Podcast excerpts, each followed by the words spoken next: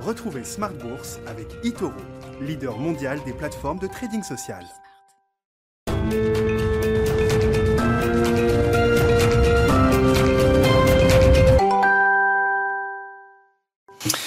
Et c'est reparti pour Smart Bourse, votre double dose quotidienne de marché en direct sur Bismart chaque jour à la mi-journée, 12h30, 13h et le soir la grande édition, le grand digest de l'information économique, financière et boursière pendant une heure à partir de 18h30. Au sommaire ce soir, un marché qui commence à douter peut-être, on voit des euh, dynamiques sur les marchés actions qui sont euh, beaucoup plus euh, laborieuses. Le CAC 40 à Paris clôture autour de l'équilibre ce soir, hein, toujours très proche des 6400 points, c'est le plus haut niveau atteint depuis l'an 2000. On est toujours proche de records historiques pour les autres grands indices européens, le DAX à Francfort ou encore le, Stock 600, le grand indice large des 600 euh, grandes valeurs européennes. Mais on sent quand même que la dynamique, l'appétit pour le risque se réduit un petit peu. Pourquoi le marché se met-il à douter On en parlera avec nos invités de Planète Marché dans un instant. On le voit également sur la partie obligataire avec un, petit rallye obligataire ces euh, dernières heures, ces derniers jours, mais qui permettent au, au taux de retomber. Le 10 ans américain retombe à 1,55%. Le 10 ans allemand, qui était remonté à, moins de moins 10 points de base, se retrouve à nouveau à moins 20 points de base euh, aujourd'hui. On sent donc quand même que les investisseurs restent assez prudents dans cette phase de marché, une phase de transition, nous euh, expliquent les, spécialistes. Et on a vu l'once d'or également, hein, qui envoyait un signal euh, visible en franchissant à nouveau la barre des 1900 dollars l'once. Sur la thématique fusion-acquisition, pas mal de deals encore annoncés aujourd'hui. Un deal qui était très attendu et qui est donc confirmé, c'est celui d'Amazon qui rachète les studios indépendants MGM qui produisent notamment la franchise euh, James Bond. Le deal du jour donc pour 8,45 milliards de dollars et qui nous montre que la bataille des contenus euh, fait rage entre le deal de Time Warner Discovery ces derniers jours, les succès de Netflix ou encore de Disney+. Amazon ne compte pas se laisser distancer et donc euh, s'offre un beau catalogue de contenus avec ses studios MGM, des derniers grands studios indépendants aux États-Unis. Et puis on parlera également dividendes dans le dernier quart d'heure de Smart Bourse, le quart d'heure thématique, avec euh, l'étude euh, trimestrielle Janus Anderson qui fait foi sur euh, la globalité, la dynamique des dividendes au niveau mondial. Et on peut noter que le premier trimestre est encourageant. On ne revient pas sur des niveaux tout à fait normaux en termes de dividendes, mais on voit quand même que la baisse de, des dividendes est en train de se, réduire. On en parlera avec les équipes de Janus Anderson qui seront avec nous dans le quart d'heure thématique de Smart Bourse à partir de 19h15 en plateau.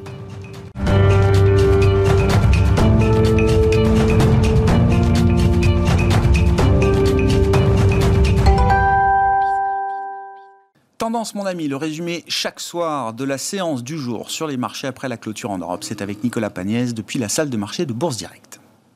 Clôture à l'équilibre ce soir pour le CAC 40. L'indice parisien gagne 0,02% à 6391 points. On note d'ailleurs que le CAC 40 a une fois encore oscillé euh, toute la journée autour de son niveau de la veille, dépassant ce matin les 6400 points pour évoluer en dessous euh, cet après-midi et notamment ce soir. Les investisseurs parisiens qui ont pu euh, découvrir ce matin quelques statistiques sur le sol français. Le climat des affaires, tout d'abord, progresse au mois de mai et gagne 12 points pour atteindre 108 points. Un climat des affaires qui profite de l'allègement progressif des mesures euh, de restrictions sanitaires et qui dépasse euh, le seuil de 100 points, sa moyenne de longue période, mais qui dépasse euh, également son niveau d'avant la crise sanitaire. En France, toujours la confiance des consommateurs progresse au mois de mai, également selon l'INSEE. L'indice ressort à 97 points donc sur le mois, soit en progression de 2 points par rapport au mois d'avril. Mais l'indice n'arrive pas pour autant à atteindre sa moyenne de longue période située à 100 points elle aussi. Les investisseurs qui, euh, au-delà des statistiques, gardent tout de même euh, un œil sur la réserve fédérale américaine et sur les risques de voir euh, sa politique monétaire se resserrer à cause de la reprise de l'économie, mais notamment de la poussée de l'inflation. Un scénario que beaucoup d'investisseurs semblent pour le moment laisser de côté suite aux déclarations répétées des différents dirigeants de la Fed qui donc répètent que les tensions inflationnistes ne seront que temporaires. Un message qui a encore été rappelé hier par Richard Clarida, le vice-président de la Fed. On note d'ailleurs que le rendement obligataire à 10 ans aux États-Unis recule aujourd'hui. Il était à 1,58% ce matin, il est à 1,56% ce soir, alors que l'indice des prix à la consommation PCE Core sera publié vendredi. En Europe, si les craintes de resserrement de la politique monétaire sont un peu moins d'actualité, le gouverneur de la Banque de France, Christine Lagarde, ou encore Fabio Panetta, membre du directoire de la BCE, tiennent tous le même discours, à savoir qu'il est trop tôt pour envisager une réduction du programme de rachat d'actifs, de la Banque Centrale Européenne. Du côté des valeurs, euh, aux États-Unis, tout d'abord, on note que Amazon annonce racheter les studios MGM, studio propriétaire des franchises James Bond, Rocky ou encore de séries comme La Servante écarlate. L'opération pour un montant de 8,45 milliards de dollars a pour but d'étoffer le catalogue de services euh, de streaming d'Amazon, Prime Video, une opération qui constitue également une étape de plus dans la guerre que se livrent les plateformes de streaming. En France, à présent, on, note pardon, que NJ annonce annoncé hier soir euh, céder 10% du capital de GTT, ce qui représente 3,7 millions d'actions, euh, cédées à des investisseurs institutionnels pour un montant de 67 euros par action, soit 7% euh, en dessous du dernier cours de GTT hier soir. Parallèlement à cette session, Engie annonce avoir lancé l'émission d'obligations échangeables en actions GTT d'ici 3 ans avec une prime d'échange de 20%. Deux opérations qui feraient passer à terme la participation d'Engie au capital de GTT d'un peu plus de 40% à 20% et une opération qui n'est pas sans conséquence sur le titre euh, de GTT qui a reculé euh, sur toute la séance et qui perd ce soir à la clôture 5% tandis que NJ euh, ce soir perd 0,64%. Un mot également de Solution 30 qui a annoncé euh, ce matin avoir besoin de quelques mois pour régler ses problèmes, selon les mots euh, du président du directoire. Solution 30 qui gagne 20, un peu plus de 25% sur la séance, 26,6% très exactement, mais qui reste en recul de 70% par rapport à son niveau d'il y a un mois. On note d'ailleurs que le fonds euh, Moody Waters, qui faisait partie des premiers accusateurs de l'entreprise de fraude dans les comptes et de liens avec la mafia, a débouclé toutes ses positions vendeuses, ce qui représentait tout de même 0,5% du capital de l'entreprise en mai 2019 lorsque le fonds a fait connaître donc sa position vendeuse auprès de l'AMF et on note très rapidement euh, que la filiale de Stellantis euh, Aramis Auto annonce de son côté vouloir réaliser une IPO de 250 millions d'euros en bourse. On finit avec l'agenda de la journée euh, de demain où les statistiques américaines seront au programme. L'estimation de la croissance du PIB au premier trimestre sera notamment dévoilée donc pour les États-Unis et on note côté entreprise que Fnac Darty, Corian, Ipsos ou encore Ibsen tiendront euh, de leur côté leur assemblée générale. Nicolas Pagnès en fil rouge avec nous tout au long de la journée sur Bismarck depuis la salle de marché de Bourse Directe.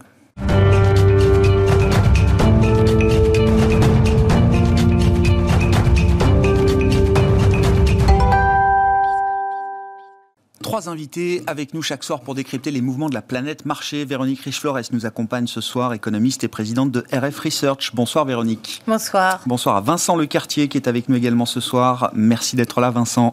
D'être le responsable de l'allocation d'actifs de WeSave. Et bienvenue enfin à Pierre-Alexis Dumont qui euh, euh, complète ce trio ce soir. Bonsoir Pierre-Alexis. Bonsoir Vous êtes le directeur des euh, actions et convertibles de Groupama Asset Management.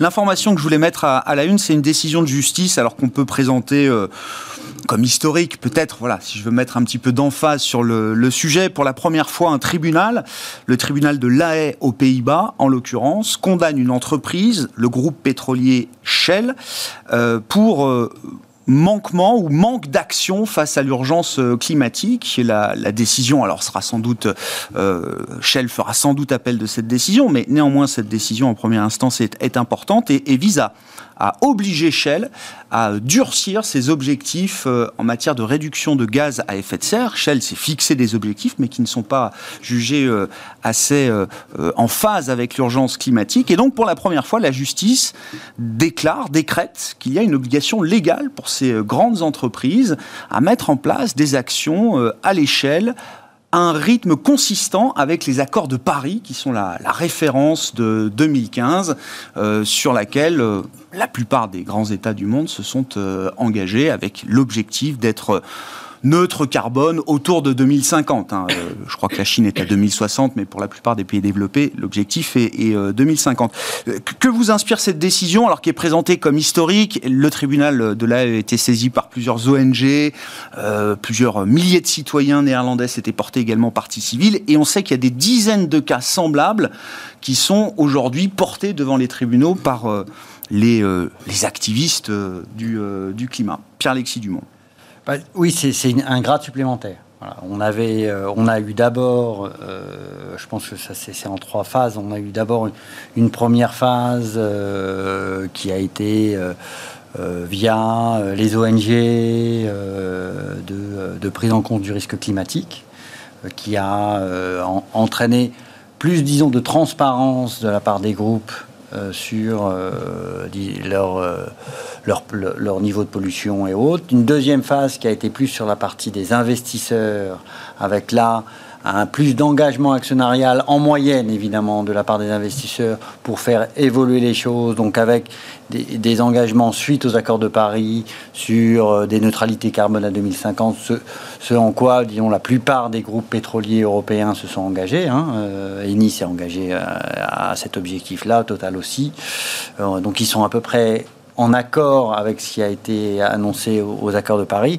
Et là, on est sur plutôt des problématiques de class action mhm. contre avec, euh, en effet, potentiellement des pénalités. Des, euh, et là, vous, vous rentrez plus sur des, des, enjeux financiers court terme, alors qu'on a des engagements euh, environnementaux long terme. Donc mhm.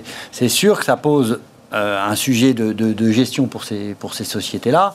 Et moi, j'ai deux, trois réflexions à faire sur, sur, sur, sur ce point-là. Un, euh, bah, ça justifie le fait que ces sociétés-là soient relativement décotées. Donc, on découvre que finalement, les investisseurs étaient, étaient prudents sur la valorisation de ces sociétés-là et prenaient en compte ce risque. Et voilà, il, est en train de, de grandir et c'est quelque chose qui, voilà, qui, qui fait que euh, l'investisseur finalement est rationnel. Hein. Mhm. Euh, ça, c'est le, le, premier point. Le deuxième point, c'est en effet, ça, ça ajoute euh, un, un, manque de visibilité juridique clé. Euh, sur, sur ces, sur, sur, sur ces dossiers-là. Et on l'a vu sur un certain nombre de dossiers qui ont été pris dans des... notamment Bayer, pour ne pas le citer, voilà, qui ont été pris dans des, problématiques de, de, class action longue. C'est sur Monsanto, hein, Bayer, c'est ça C'est sur Monsanto. Voilà. Euh, bon, bah, c'est clairement un, vrai sujet et, c'est assez problématique. Et après, le troisième sujet, qui est plus une problématique de, de, pragmatisme, c'est où mettre le curseur.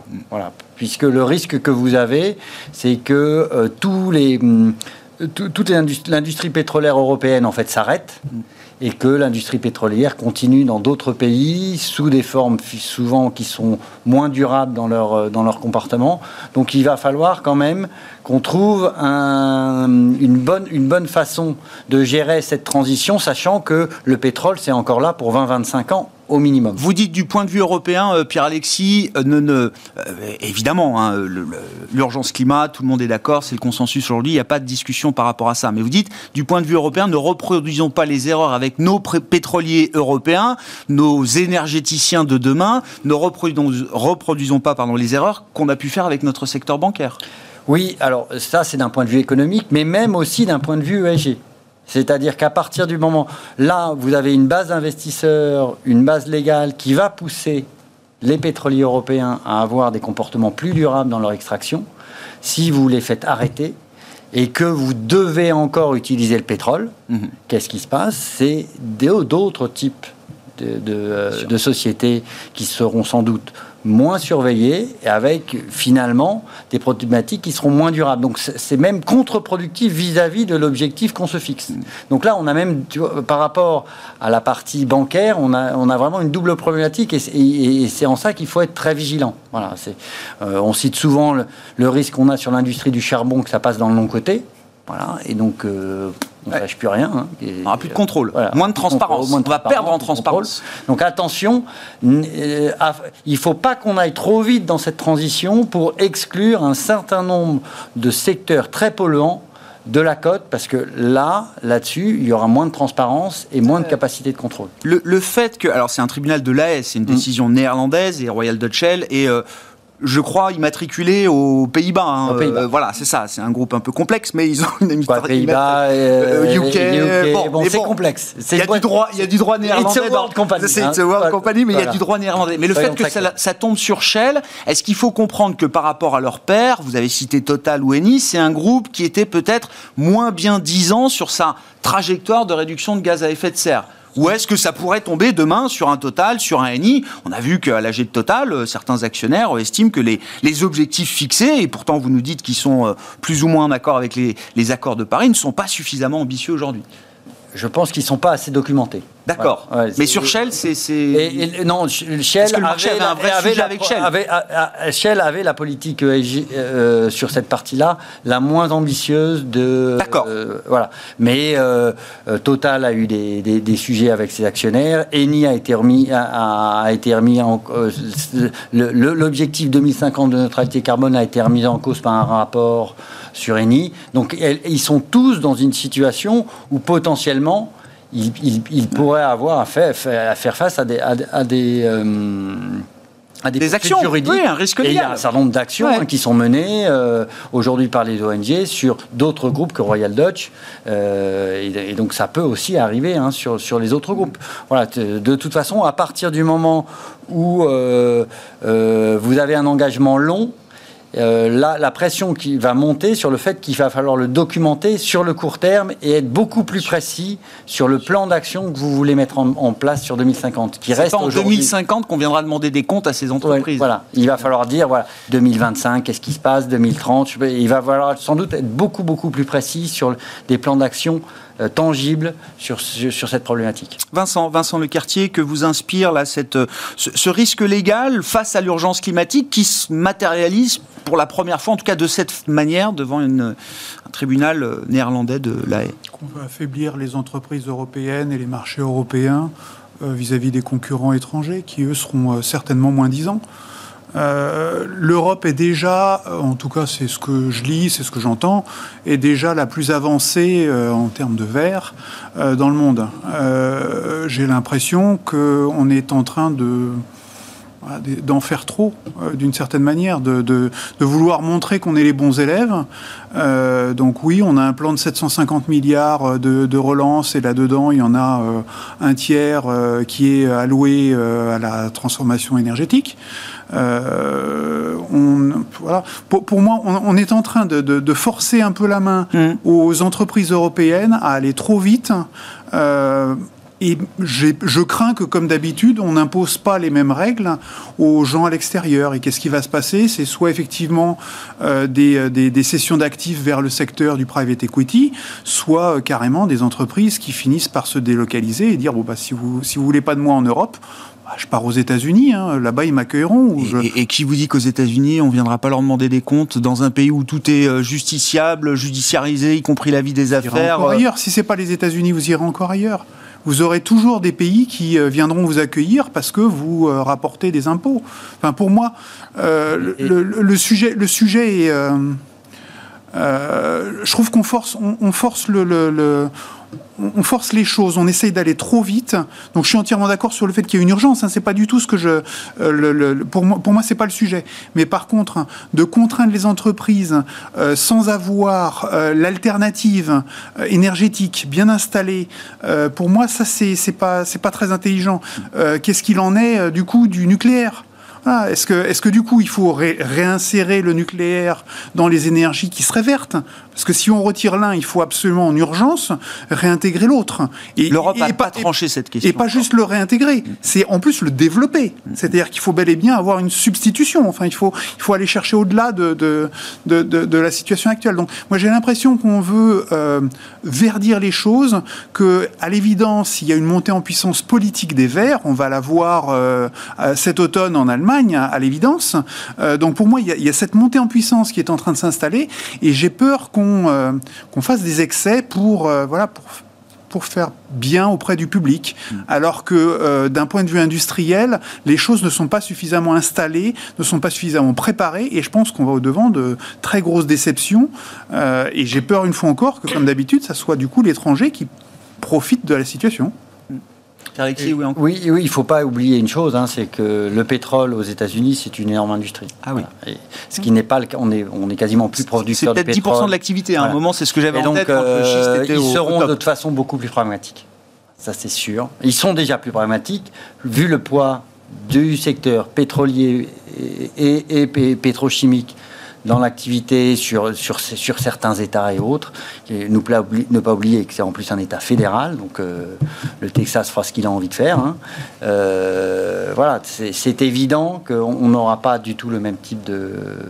de, de- D'où la comparaison mesures. avec les, les secteurs bancaires. hein. On a Oui, oui. fracassé d'une certaine manière Voilà, le secteur donc, euh, bancaire oui. en Europe. à En tout cas, il faut faire attention à ça. Et je pense qu'il faut vraiment euh, faire attention à ça parce que c'est potentiellement contre-productif. Véronique, tous vos, commentaires sur cette euh, décision de justice. C'est euh, l'éternel problème, effectivement, de trouver le juste équilibre et c'est pas toujours facile en Europe, euh, c'est moins qu'on puisse dire. Non, moi, hum, quand j'ai lu la nouvelle cet après-midi, j'ai trouvé que c'était quand même un coup de tonnerre. Un coup de tonnerre dans, dans ce ciel où on nous promet effectivement des neutralités carbone 2030, 2060, 2050 selon les cas de figure. Et on n'a pas, voilà, on n'a pas vraiment d'exigence, semble-t-il, en tout cas pour le grand public, en face de ces annonces.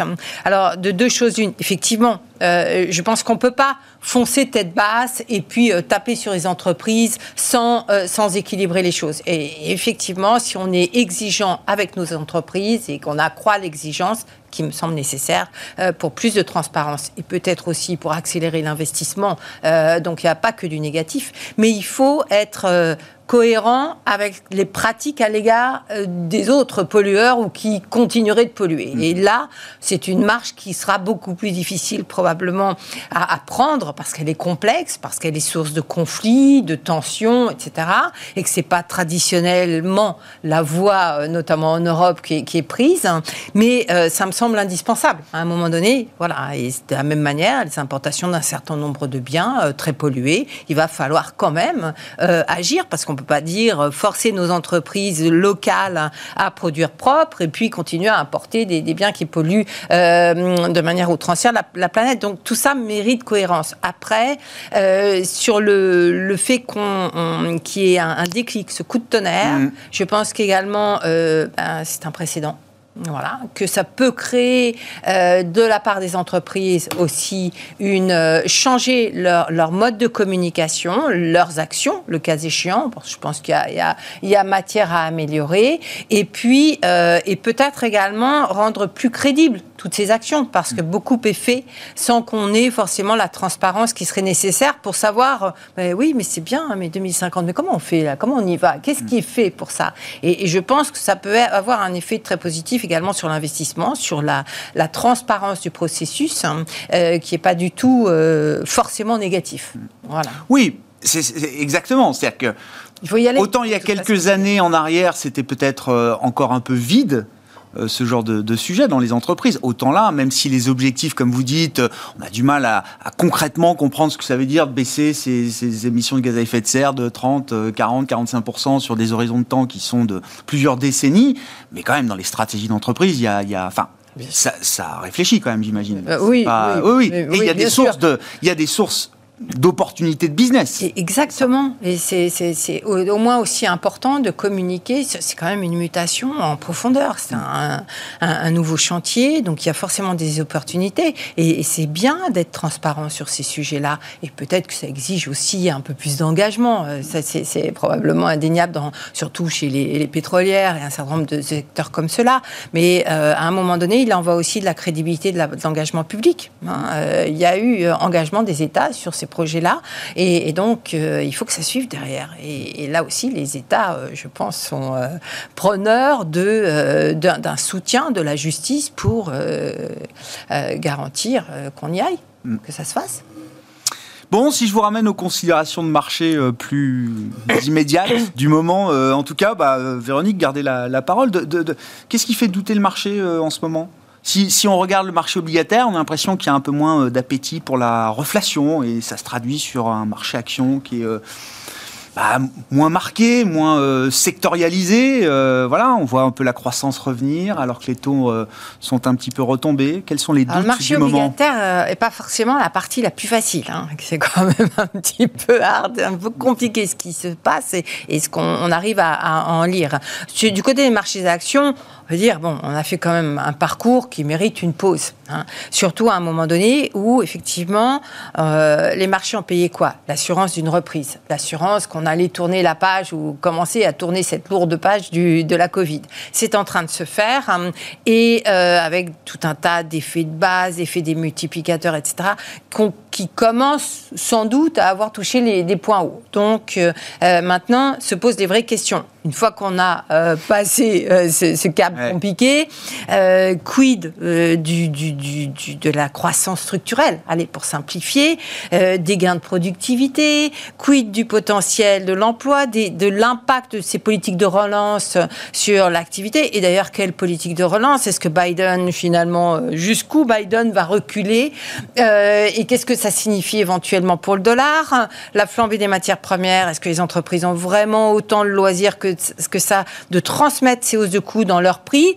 Elles disent qu'elles ont l'intention de le faire. On aime bien la reflation, mais euh, si ça tournait à l'inflation, ça deviendrait un peu compliqué. Donc, je pense qu'il y a des tas de raisons hmm. et très justifiées, sans parler de valorisation, puisque là, on ouvrirait un débat, on ne pourrait pas le refermer, mais qui justifie effectivement que le marché euh, euh, marque une pause c'est plus complexe du côté des, taux longs parce que quand même, ce qui se passe sur les marchés obligataires nous dit, ben, partie obligataire, elle achète pas du tout, mais elle achète quasiment rien de ce que tous les autres actifs ont pricé l'exception peut-être de l'or, mais hmm. même l'or, si vous regardez l'or, la performance de l'or euh, comme un reflet de, la montée des anticipations d'inflation, ben, même là, on a un gros désaccord parce que euh, on pouvait euh, imaginer que les taux ne monteraient pas indéfiniment, que ça se ferait par étapes, par marche d'escalier. Mais un, retour de bâton comme celui qu'on a ces derniers jours est quand même un, peu surprenant. Il intrigue, il pose questions et des questions fondamentales parce qu'on hein, est sur des taux à 10 ans, 30 ans, etc. Est-ce qu'on n'a pas fait une erreur quelque part dans l'anticipation de la croissance de demain? Exactement. Hein, et potentiellement, c'est pas, c'est plus de la conjoncture là. et je pense que quelque part, euh, ce que pourra faire ou non Joe Biden, sera essentiel. Sur l'infrastructure Infrastructure sociale, c'est-à-dire la capacité de faire adopter les plans nécessaires pour rehausser le potentiel structurel de croissance américaine. Ce qui est bien, c'est qu'on n'aura pas la réponse tout de suite. Donc... Il va falloir attendre un petit peu. Plus on attend, plus ça va être compliqué, fort probablement. Qu'est-ce qui fait douter le marché Où est-ce que vous mettez les, doutes les plus importants, peut-être, euh, Vincent, euh, dans cette phase de, transition hein? Certains euh, de vos confrères nous disent on est dans une séquence de transition. Et, entre le bruit ou les bruits, qui sont parfois très forts, hein, sur la volatilité des statistiques économiques, de l'inflation, et le cap, où est-ce que vous mettez le, signal? Où est-ce qu'il y a le signal pour vous? Les marchés obligataires, pour moi, d'une certaine manière, ils sont paradoxalement pour moi beaucoup plus euh, assez facile à lire. Euh, moi, je trouve que comme d'habitude, hein, les, obligataires ont tendance à avoir un temps d'avance. Donc, ils ont joué euh, une tension sur le marché obligataire dans la phase où on, où on approche de, du déconfinement. Et au moment où on arrive au déconfinement, là par contre, ça, de nouveau, on se, on vend la nouvelle, une détente. On vend la nouvelle. On vend la nouvelle. En plus, on a eu euh, récemment aux États-Unis deux, euh, deux informations. C'est euh, une statistique de l'emploi qui était très très très nettement inférieure à ce qu'on pouvait attendre, et le plan de, de 2250 milliards de, de, Biden, qui pour le moment est réduit d'un quart à un tiers, et ça pourrait même être encore plus. moi, quand je regarde les, le, le, le, détail du plan de Biden, grosso modo, il y a 900 à 1000 milliards qui sont réellement euh, dédiés aux infrastructures. Mhm. Le reste, en fait, il a, il a fait passer des tas de choses. Euh, moi, je ne serais pas surpris au bout du compte de voir le plan en question être réduit à ces 1000 milliards pour que les républicains puissent le voter. Et derrière, on retransfère ce qui n'a pas pu être euh, intégré, le, le rebalancer sur le plan suivant, c'est-à-dire le plan famille, et là, on fait le forcing sur, le, sur un passage en force. Euh, donc ça, pour, pour, moi, le marché obligataire, il est là-dessus. Et du coup, il a un petit peu un doute sur, les, sur le, rythme de croissance et qu'est-ce qui va passer. Mais pour moi, l'infrastructure en tant que telle, 1000 milliards, ça, ça passe. Hmm. Probablement même, même, un peu plus, mais voilà, ça, ça passe. Et ça, c'est plutôt bon pour euh, les marchés d'actions, parce que là, on est sur du soutien de l'offre on n'a pas de problématique de demande aux États-Unis. Les revenus des ménages l'année dernière, ils ont progressé de 8%. Entre 2019 et 2020, ils ont progressé de 8% aux États-Unis. Donc on n'a pas de problème de demande, c'est un problème d'offre. L'offre n'arrive pas à suivre. On le sait historiquement. On a des, déficits commerciaux qui sont colossaux aux États-Unis structurellement, et ça va se dégrader encore plus avec les soutiens qu'ils sont en train de faire. Donc, il faut absolument que l'offre suive. Donc, il faut absolument soutenir cette activité-là. Donc, pour moi, sur les actions, euh, le plan suivant, il est assez clair. C'est on est dans une phase où on a déjà joué euh, la, première phase de rotation, c'est-à-dire le, biais cyclique pour, aller, pour, pour, pour, se détacher un petit peu des valeurs de croissance. Maintenant, qu'est-ce qu'il va falloir faire? Bah, S'il faut relancer de nouveau une véritable industrie, bah là, vous allez avoir toutes les, toutes les thématiques industrielles qui vont redémarrer et vous aurez derrière également les technos qui vont, euh, qui vont euh, accompagner le, mouvement parce que vous avez besoin d'elles pour, euh, pour, pour, redémarrer l'industrie. Donc vous aurez quoi? Vous aurez probablement des pays comme l'Allemagne ou le Japon qui sont de grands serveurs industriels qui vont profiter énormément de ce redémarrage. Donc pour moi, le, redémarrage des actions, on, est simplement sur une phase de, de palier euh, et on le fait en décalé par zone. Pour moi, la prochaine il y a encore des catalyseurs à venir. La prochaine zone, je, suis prêt, entre guillemets, à tenir le palier. Bah. Euh, pour, pour moi, la prochaine zone qui va bien marcher sur les actions, ça finira par être les émergents. Pour moi, c'est la. Et la boucle sera bouclée. On, va revenir sur les on émergents. A fait la, on a fait la Chine, on a fait les États-Unis, on a fait l'Europe. La dernière étape qui manque, ça va être les émergents. Pour moi, en, termes de, rotation, c'est ça. Pour l'instant, il leur manque le vaccin. Euh, on est bien d'accord. Mais c'est bien pour ça que ça sera, ça sera la dernière roue du carrosse. Et qu'est-ce qui va se passer sur les autres? Donc États-Unis et Chine, pour moi, vous allez redémarrer sur des thématiques beaucoup plus défensives ou beaucoup plus industrielles. Donc vous allez revenir sur les technos en Chine et aux États-Unis. Et sur la partie industrielle, vous allez regarder bah, le Japon et l'Allemagne, par exemple. Pierre-Alexis, vos, commentaires, vos réactions, moindre appétit pour le risque. Est-ce que vous faites ce constat là euh, au moment euh, où, on se parle, comme on l'explique? Est-ce que le marché, on s'est planté quelque part dans la sortie de crise euh, Ou est-ce que c'est juste une pause, effectivement, dans les, tendances très favorables qu'on a observées jusqu'à présent? Bah, C'est un peu comme l'inflation, on a du mal à voir le conjoncturel et structurel. Donc il y a une phase de respiration dont, qui, est, voilà, qui, est même saine voilà, sur un certain nombre de valeurs qui ont beaucoup, beaucoup profité de, la situation. Il y a une deuxième chose aussi qui est un peu comme l'inflation, c'est-à-dire qu'on a eu une période extraordinaire pour les actions, c'est-à-dire politique guichet ouvert, mmh. politique monétaire, politique budgétaire, euh, pas d'inflation, des valorisations entre guillemets relativement basses, notamment euh, en, en, prime de risque, et une phase de redémarrage économique synchrone euh, ou, en tout cas assez fort.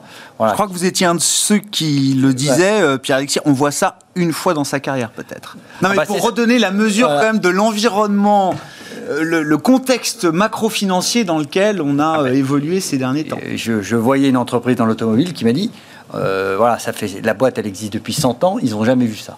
Voilà. Donc voilà, c'est la réalité, c'est que sur certaines chaînes de valeur aujourd'hui, on a des phases de tension, mais qui sont aussi, et ils le disent quand même, c'est conjoncturel. Il faut que ça redémarre. Euh, on a arrêté les, chaînes de valeur, on a des problèmes de logistique, euh, on n'arrive pas à se faire livrer euh, avec le fret qui pose des, énormes problèmes, etc., Donc voilà, il y a, c'est clair que et là-dessus, il est normal que c'est que qu'on aille vers, vers, vers des phases de respiration. Nous, ce qui nous préoccupe le plus, c'est que c'est vrai qu'il y a un certain manque de cohérence à notre avis, voilà, entre, les, entre les actifs, entre ce que vous dit l'obligataire, ce que vous disent les matières premières et ce que vous disent les actions. Et sans doute qui est lié à des, des, horizons de temps qui sont différents.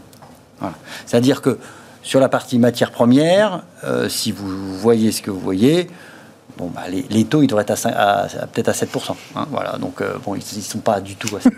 hein, voilà. Donc, on a, on a super cycle. voilà, c'est ça. super cycle. euh, on verra, hein. Voilà. Et si vous vous regardez en plus les industries en dessous, la chimie, euh, l'automobile, les industries pétrochimiques, ils, disent on n'arrive pas à fournir, etc., etc. Donc là, vous vous dites, ok, c'est- un retour vers euh, de l'inflation, de l'inflation soutenue, longue, euh, sur, la, sur, sur la partie matière première.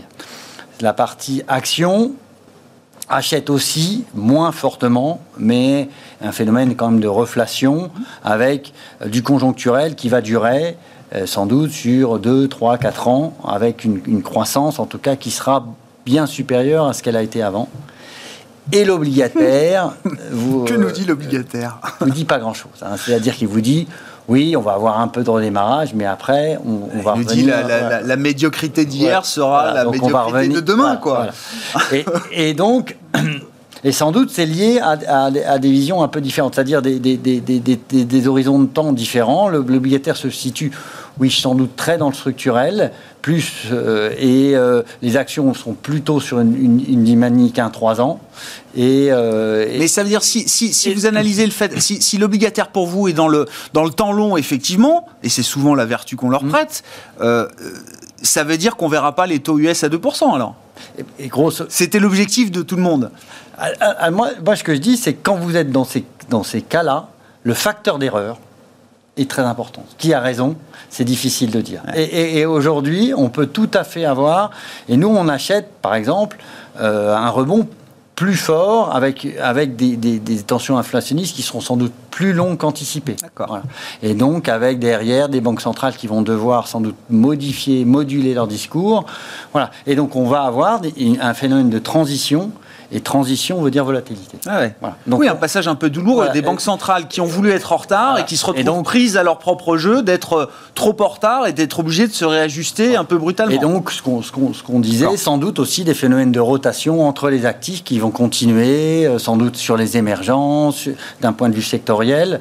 Euh, et dans, dans ces cas-là, quand il y a beaucoup d'incertitudes et des phases sur lesquelles on a très peu de recul, oui, le- la bonne façon, c'est en effet d'essayer de- quand même d'être relativement diversifié dans, dans, dans- dans ses choix. Je vous voyais euh, dodeliner de la tête, euh, Vincent. Non, mais sur l'idée, c'était intéressant votre point sur l'obligataire en disant euh, l'obligataire est peut-être moins dans le temps long que ce qu'on peut imaginer euh, d'habitude.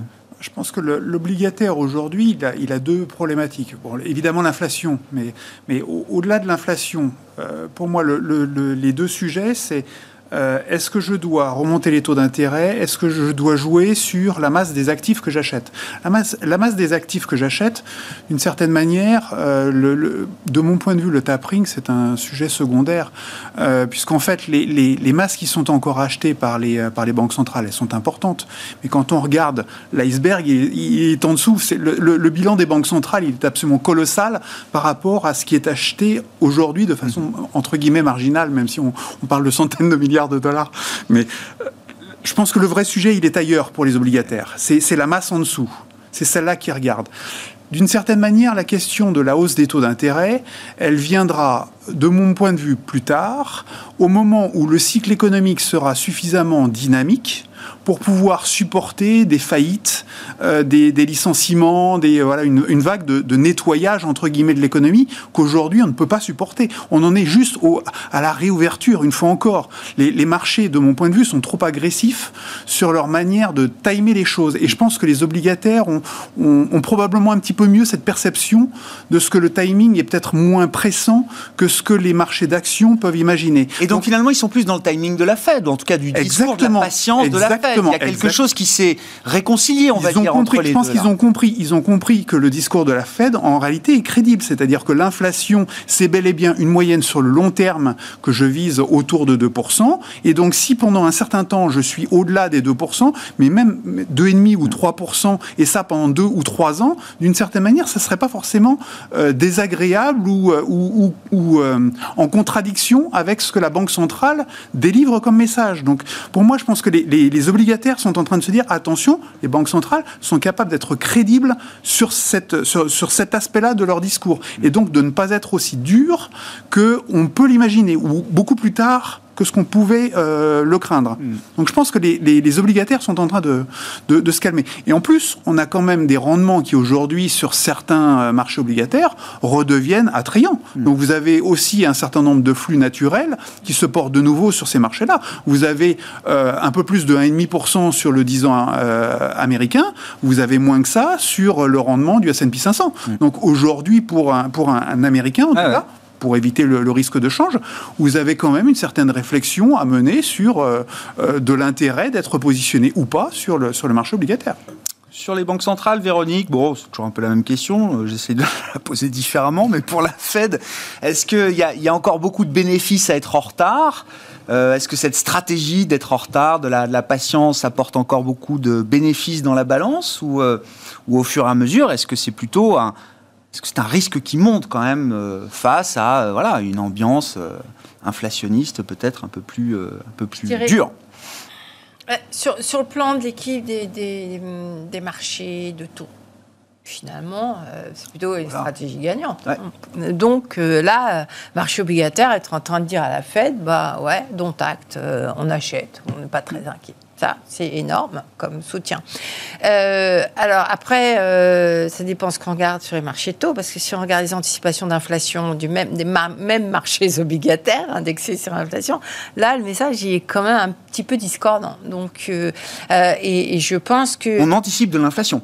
Ben oui, c'est-à-dire que les Ah ouais. anticipations d'inflation, elles n'ont pas vraiment cessé de monter. hein, encore, Euh, bon, alors c'est un petit peu plus mou là depuis quelques semaines, mais la direction reste haussière. hein. Et euh, on a plutôt l'impression que le marché reste sur les starting blocks à attendre les prochains chiffres, parce que c'est vrai qu'il y a quand même euh, beaucoup d'éléments qu'on on a un peu du mal à anticiper ou sur lesquels qui posent pas mal de questions. Donc c'est c'est cet euh, élément-là qui risque de gêner à un moment donné la Fed, parce qu'effectivement, euh, c'est quand même compliqué pour une banque centrale dans une attention, avec euh, en trame de fond une reprise non démentie, un accident sur le marché de l'emploi du mois dernier, mais qui va être normalement Oui, euh, corrigé. voilà corrigé par les chiffres du mois de mai. S'il ne l'est pas, alors là, là, les marchés obligataires, effectivement, ont complètement raison. hein. Mm, Euh, mais euh, et, dans ce contexte-là de reprise, de euh, adoption des plans de relance, même si voilà, on, on a quand même beaucoup d'éléments avec une inflation plus élevée pour que commencer à normaliser. Alors c'est quoi la normalisation? Bah la première chose c'est d'arrêter d'en ajouter au pot. Donc tapering. Euh, mais même si effectivement parce que et moi, je, je trouve par exemple les, les statistiques d'hier sur les prix immobiliers aux États-Unis. Là, on se dit, ah, il y a quand même euh, un petit coup de... Un peu de surchauffe. Un petit peu de surchauffe, là, hein, très clairement. Et, et on sait que c'est un sujet qui, euh, qui incommode bien évidemment beaucoup d'Américains et qui peut être qui peut devenir un sujet politique. Ouais. hein. Donc, il y a, on voit bien que quand on, on déroule un petit peu le fil, forcément, ça devient compliqué. Et forcément, le plus logique, ce sera à un moment donné, si tout se déroule comme on l'imagine, dans le, en tout cas comme le consensus l'imagine, on ne voit pas pourquoi euh, s'acharner à continuer à injecter autant de liquidités. Ça n'a pas de sens. Donc, je pense qu'effectivement, euh, la, la Fed devrait être amenée à considérer, à communiquer sur ce tapering et à effectivement le tenter. Le Oh. plus tôt sera le mieux ou pas forcément? Pas forcément. Je Bon. pense que c'est important de donner de la, de la transparence sur son action et euh, d'expliquer qu'effectivement, à un moment donné, il y a un relais budgétaire qui est considérable, il y a une économie qui repart, il y a un peu plus d'inflation, donc il n'y a plus besoin de ce soutien exceptionnel du côté monétaire. C'est juste ça. C'est en fait, euh, on rééquilibre ouais. les choses. Euh, moi, ça reste ma vision, sous réserve effectivement qu'on ait des mauvaises nouvelles conjoncturelles. Et ça. Euh, c'est pas c'est pas le scénario central, je crois que c'est le scénario central de personne, mais on a quand même des petits signaux, dont l'emploi, dont euh, des, euh, des chiffres de consommation. C'est-à-dire que les, les 1900 milliards, ils ont été dépensés, boum, en un mois et demi. D'accord Et la question, c'est et maintenant, qu'est-ce qui reste? Est-ce que l'épargne, le stock d'épargne, euh, qui est quand même très Ah, quand même 10 points de concentré- PIB, 10 points de PIB d'épargne quand même sur bah oui, mais il américains, est- il est- concentrés. Il est Ah, bah concentré, oui. il n'est pas, il est pas auprès des, des Ouais. consommateurs de l'américain moyen qui fait la dynamique de la consommation. De, euh, et, et là, peut-être qu'il y a euh, une mauvaise, des mauvaises surprises ou des déceptions à venir. En tout cas, c'est un petit peu le seul endroit où on a envie de se dire bon, bah, c'est là que ça pourrait pêcher éventuellement. Hmm. Bon, c'est quand même l'idée que, à court terme, en tout cas, les, prochaines stades d'emploi aux États-Unis et d'inflation, il y a, euh, il y a encore un rapport avant la réunion de la, de la Fed euh, en juin. Euh, et une marque d'inflation, enfin demain le corps PCE, puis il y aura un, nouveau CPI, ça va être des chiffres importants quand même. Oui, c'est des chiffres qui vont être, qui vont être regardés. Après, et d'ailleurs, le marché a fait la part de choses, puisque les, derniers chiffres d'inflation qui ont très fortement surpris la hausse, on, peut faire réagir le, marché, notamment le marché obligataire. Donc, euh, je pense qu'on anticipe des très bons chiffres, sans doute des chiffres supérieurs à ce qui est attendu.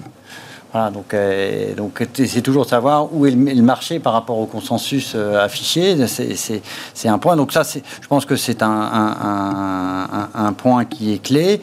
Et moi, j'ai envie de dire l'autre point qui est clé, c'est euh, un peu les banques centrales et toute la partie financement. C'est-à-dire qu'à un moment, voilà, vous allez sortir de cette phase de redémarrage. On va découvrir, bon, bah voilà, on a, on a mis quand même beaucoup, beaucoup de dettes. Il faut le financer. Comment on le finance et, donc il y a moins de visibilité sur la politique monétaire. Et c'est vrai que la politique monétaire, sur les dix dernières années, elle a été centrale hein, sur les marchés financiers. Et c'est pour ça que ça justifie, à mon avis, des phases un peu de transition et d'attentisme telles que celles que l'on a aujourd'hui. Hein.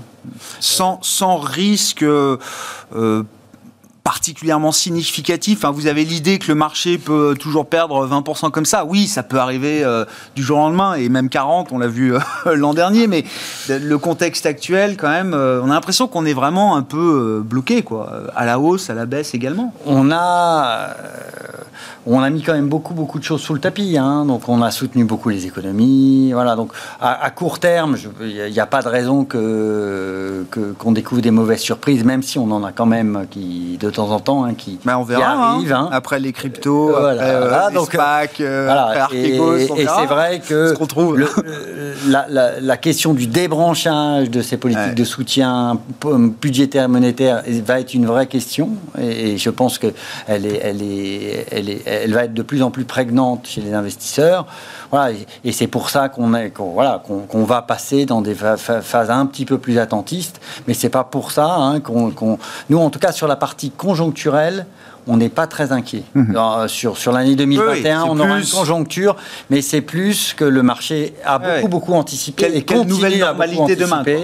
Et donc, en effet, du coup, peut, euh, peut rebaser, ses, peut rebaser ses attentes tactiquement, pour conclure avec vous, Vincent, là, dans les, allocations, enfin, l'allocation standard que vous pouvez piloter chez euh, WeSave, est-ce que des ajustements particuliers à signaler euh? Toujours surpondéré euh, très nettement sur les actions, toujours très surpondéré sur les actions américaines, avec un biais Nasdaq toujours très présent. On avait une était très agressif à l'automne. On a eu de la chance sur le timing sur le sur l'Europe. On avait joué en fait le, le, le, une thématique à la fois cyclique et bancaire qui, a, très bien fonctionné. Euh, on a commencé un tout petit peu à prendre des bénéfices là-dessus euh, début mai euh, pour réallouer sur le Japon et sur la Chine.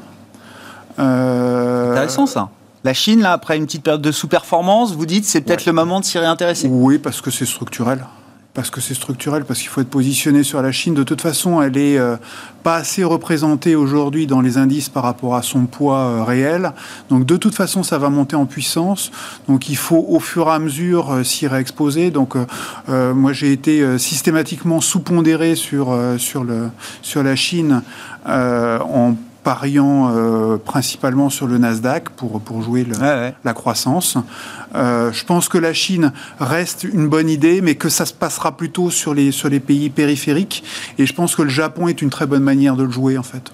On s'arrêtera là pour ce soir. Merci à vous trois d'avoir participé à cette discussion Planète Marché chaque soir avec euh, ce soir Vincent Lecartier, WeSave, Véronique Riche-Flores, RF Research et Pierre-Alexis Dumont, Groupama Asset Management.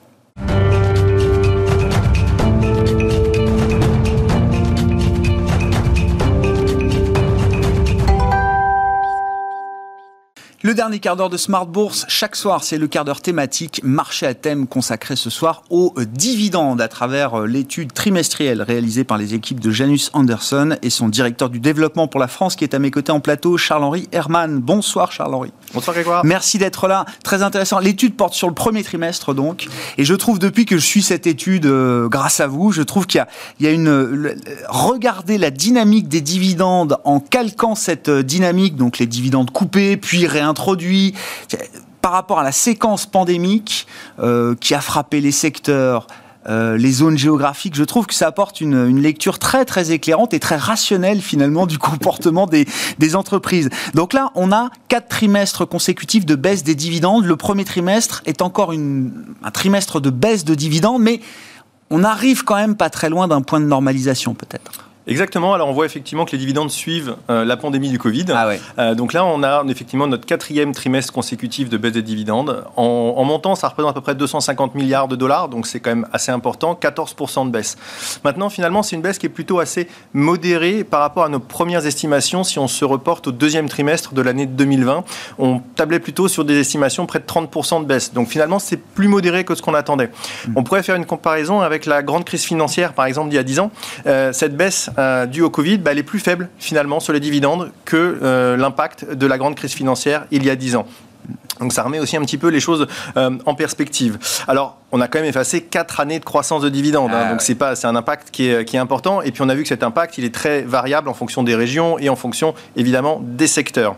Euh, alors aussi euh, on, on, voit que ça suit la pandémie parce que finalement cette baisse qui était très importante au deuxième trimestre 2020, mhm. elle a été de moins en moins importante cette baisse sur le troisième trimestre, quatrième trimestre et maintenant sur ce trimestre, premier trimestre. Alors si on parle plus précisément du premier trimestre de cette année, on va le comparer au premier trimestre 2020. Et souvenez-vous, il n'y avait pas eu d'impact encore au premier trimestre 2020. Bien sûr. Donc là, on note une baisse de 1,7. Donc c'est un vrai. Non, mais ça veut dire que c'est une vraie référence le premier trimestre 2020. Exactement. C'est une vraie référence euh, euh, normative presque. Hein. Tout à fait. Et là, on note une baisse de 1,7 ah oui. Donc finalement, c'est pas une très grosse baisse. Ah c'est pas un si mauvais résultat que ça. On note sur ce premier trimestre moins de une société sur cinq a réduit ses dividendes, alors que l'année dernière, c'était une société sur trois. Donc on voit une certaine amélioration. Euh, en, en termes de, tendance géographique, là aussi, à, chaque fois on en parle avec vous, mais la séquence pandémique a été, euh, a été euh, différente en fonction des zones euh, géographiques. Qu'est-ce qu'on peut dire à ce sujet aujourd'hui, à l'issue de ce premier trimestre, en tout cas, Charles-Henri? Alors, il y a une vraie saisonnalité. Hein. On l'avait dit dans les précédentes éditions, il y a une vraie saisonnalité des dividendes en fonction des trimestres et en fonction des régions. Le premier trimestre est essentiellement dominé par le continent nord-américain. On a vu que le continent nord-américain, c'est ceux qui avaient le mieux résisté finalement l'année dernière. Les États-Unis, par exemple, avaient pas baissé ou très peu baissé leurs dividendes. Ils avaient surtout utilisé les réductions et les suppressions des programmes de rachat d'actions. Sur ce premier trimestre, aux États-Unis, on note une très légère baisse par rapport à, l'année dernière, mais celle-ci n'est pas due à une baisse des dividendes, c'est due à une baisse des dividendes extraordinaire qui avait été très élevée l'année dernière. Donc finalement, ils ont maintenu leurs dividendes. Euh, si on prend par exemple le Canada aussi, qui avait été euh, euh, finalement en hausse l'année dernière hein, par rapport à 2019, et eh ben cette tendance continue au Canada. Encore une hausse sur ce premier trimestre, avec un nouveau record, plus de 12 milliards versés sur le premier trimestre. Euh, donc voilà pour le continent nord-américain. Si on se déplace maintenant en Asie, euh, on peut parler de l'Australie. Alors l'Australie a beaucoup souffert. Euh, finalement, ce trimestre, on voit des signes encourageants, on voit des envies de reprise au niveau des dividendes, et en tout cas une baisse des réductions. Et finalement, c'est à peu près équivalent par rapport à l'année 2020.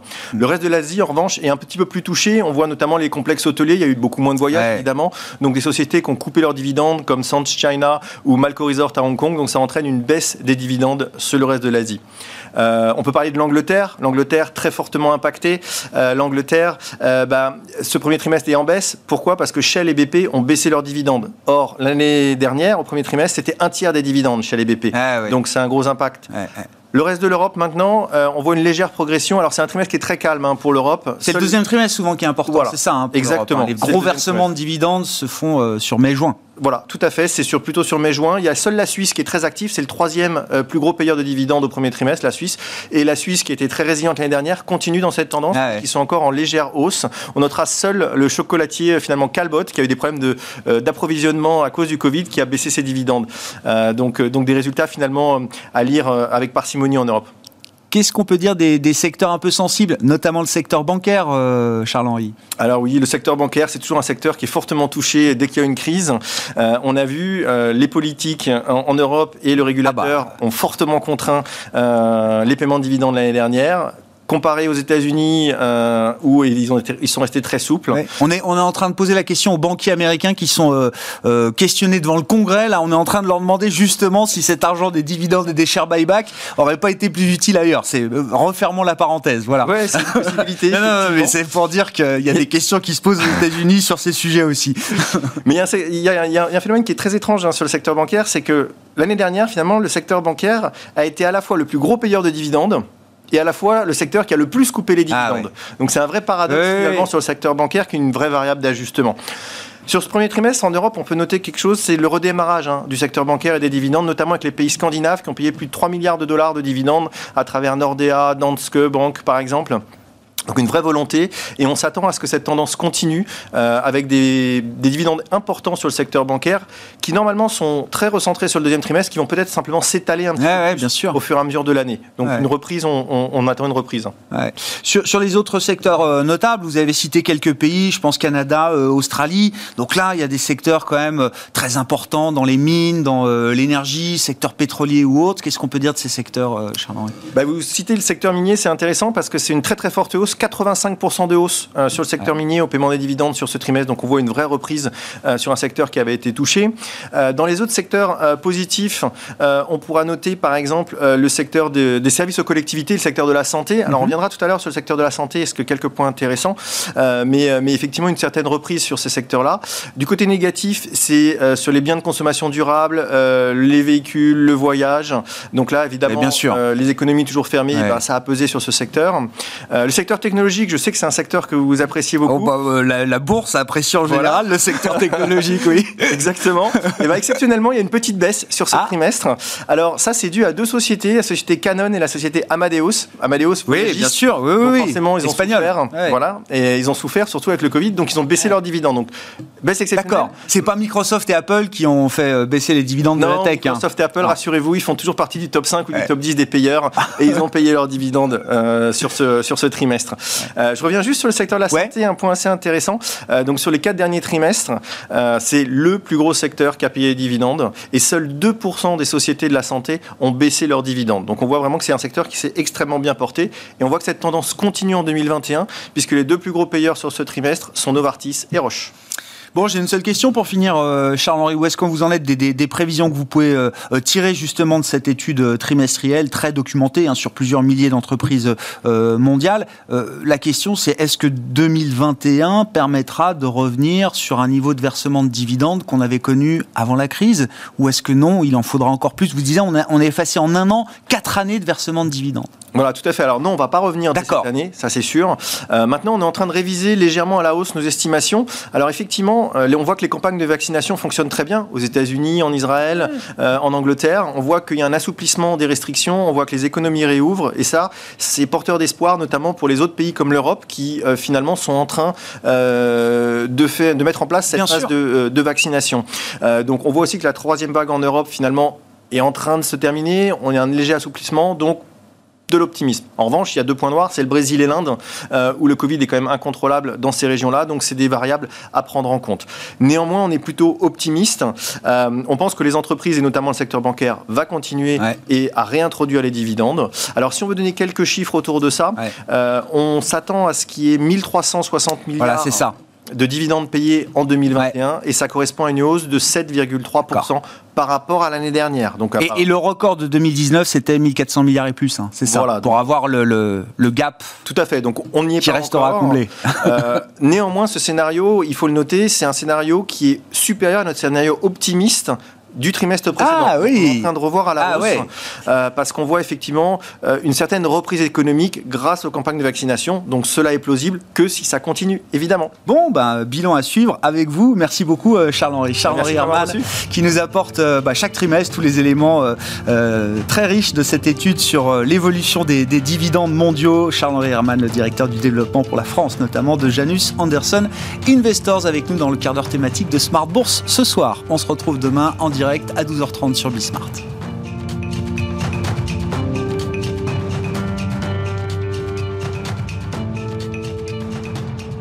C'était Smart Bourse avec Itoro, leader mondial des plateformes de trading social.